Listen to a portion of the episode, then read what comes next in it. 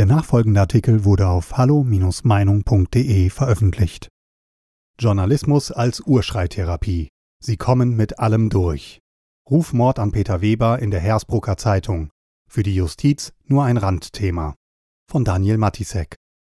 Nachdem Peter Weber auf Hallo Meinung das Foto eines bayerischen grünen Landtagsabgeordneten und anderen Personen mit einem zwar deftigen, aber presserechtlich vollkommen zulässigen Kommentar als Zitat gewürdigt hatte, mit den Worten Wie es heißt, das ist nur noch als abschreckendes Beispiel auf Zigarettenschachteln tauglich, erstattete einer der dort abgebildeten Strafanzeige, weil er sich als Transfrau herabgewürdigt fühlte. Und das, obwohl Peter Weber mit keiner Silbe auf die Transidentität eingegangen war, geschweige denn sich in irgendeiner Weise transphob geäußert hatte. Er wusste sogar überhaupt nichts von der sexuellen Identität des, juristisch übrigens nach wie vor als Mann geführten, Opfers. Doch weil heutzutage die Befindlichkeiten bestimmter Zeitgeistheiligen und selbsternannter Minderheiten vor Gericht schwerer wiegen als andere Rechtsgüter, und es in derartigen Fällen nur noch darauf ankommt, dass sich eine Transperson irgendwie diskriminiert fühlen muss, wurde der Hallo-Meinungschef in zwei offensichtlich grob rechtsfehlerhaften Urteilen, zuerst des Amtsgerichts, dann des Landgerichts Nürnberg als Berufungsinstanz, wegen Herabwürdigung von Transmenschen schuldig gesprochen. Für eine Tat also, die er nachweislich zu keinem Zeitpunkt begangen hatte, und zwar weder explizit noch andeutungsweise.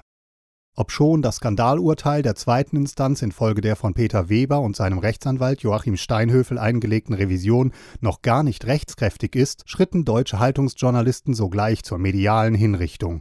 Bereits nach dem Amtsgerichtsurteil im April schlachteten sie das politische Urteil gegen Weber und Hallo Meinung Land auf, Land ab, weitlich aus und griffen die grundfalsche, aber ins Weltbild passende Lüge als Tatsache auf, dieser habe einen Politiker in der Grünen wegen seiner, ihrer Transidentität diskreditiert und dafür seine verdiente, gepfefferte Strafe erhalten.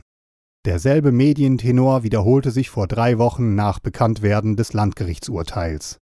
Der Hersbrucker Zeitung allerdings scheint selbst diese Kampagne zur Ehrabschneidung nicht genügt zu haben. Sie ließ mit ihrer Redaktion die Gäule durchgehen und dichtete einfach schamlos eine weitere Unterstellung hinzu, um ihren Lesern die angeblich menschen- und minderheitenfeindliche Gesinnung Peter Webers zu verdeutlichen.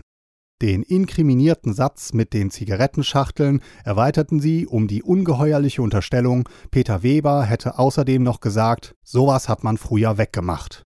Euthanasie für Transsexuelle und Transgender also.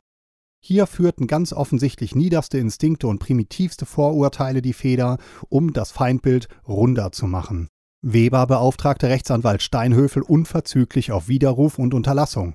Beidem wurde im Eilverfahren stattgegeben, die Hersbrucker Zeitung druckte, wenn auch wie üblich weit weniger prominent als der ursprüngliche, vierspaltige Verleumdungsartikel, einen einspaltigen Widerruf ab, in dem sie die mehr als unglaubwürdige Schutzbehauptung aufstellte, es habe sich um ein falsch zugeordnetes Zitat gehandelt.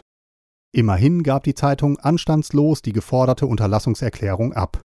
Für Peter Weber war der Fall damit aber begreiflicherweise noch nicht erledigt. Denn das erfundene Wegmachen-Zitat rückte ihn und Hallo Meinung ganz erheblich ins Zwielicht und führte dazu, dass sich Unterstützer, Förderer, Geschäftspartner und auch Leser abwandten, da für sie mit dieser angeblichen Äußerung der Beweis einer menschenverachtenden und radikalen Gesinnung erbracht war.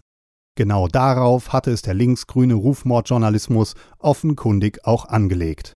Der Hallo Meinung hieraus entstandene Schaden geht mittlerweile locker in den sechsstelligen Bereich, von Ruf- und Image-Nachteilen gar nicht zu reden. Damit klagte Peter Weber völlig zu Recht auf Schadenersatz gegen die Hersbrucker Zeitung.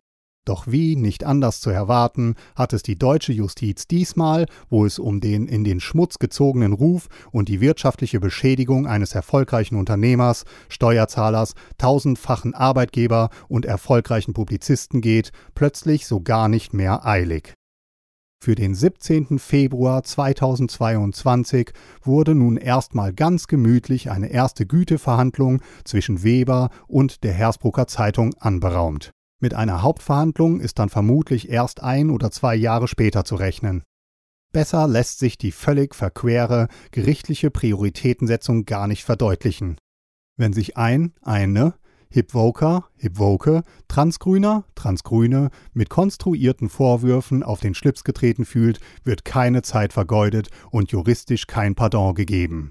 Werden hingegen Leumund und bürgerliche Ehrenrechte eines alten weißen Mannes durch erwiesene und eingeräumte Lügen in den Schmutz getreten, dann ist keine Eile geboten und man hat alle Zeit der Welt.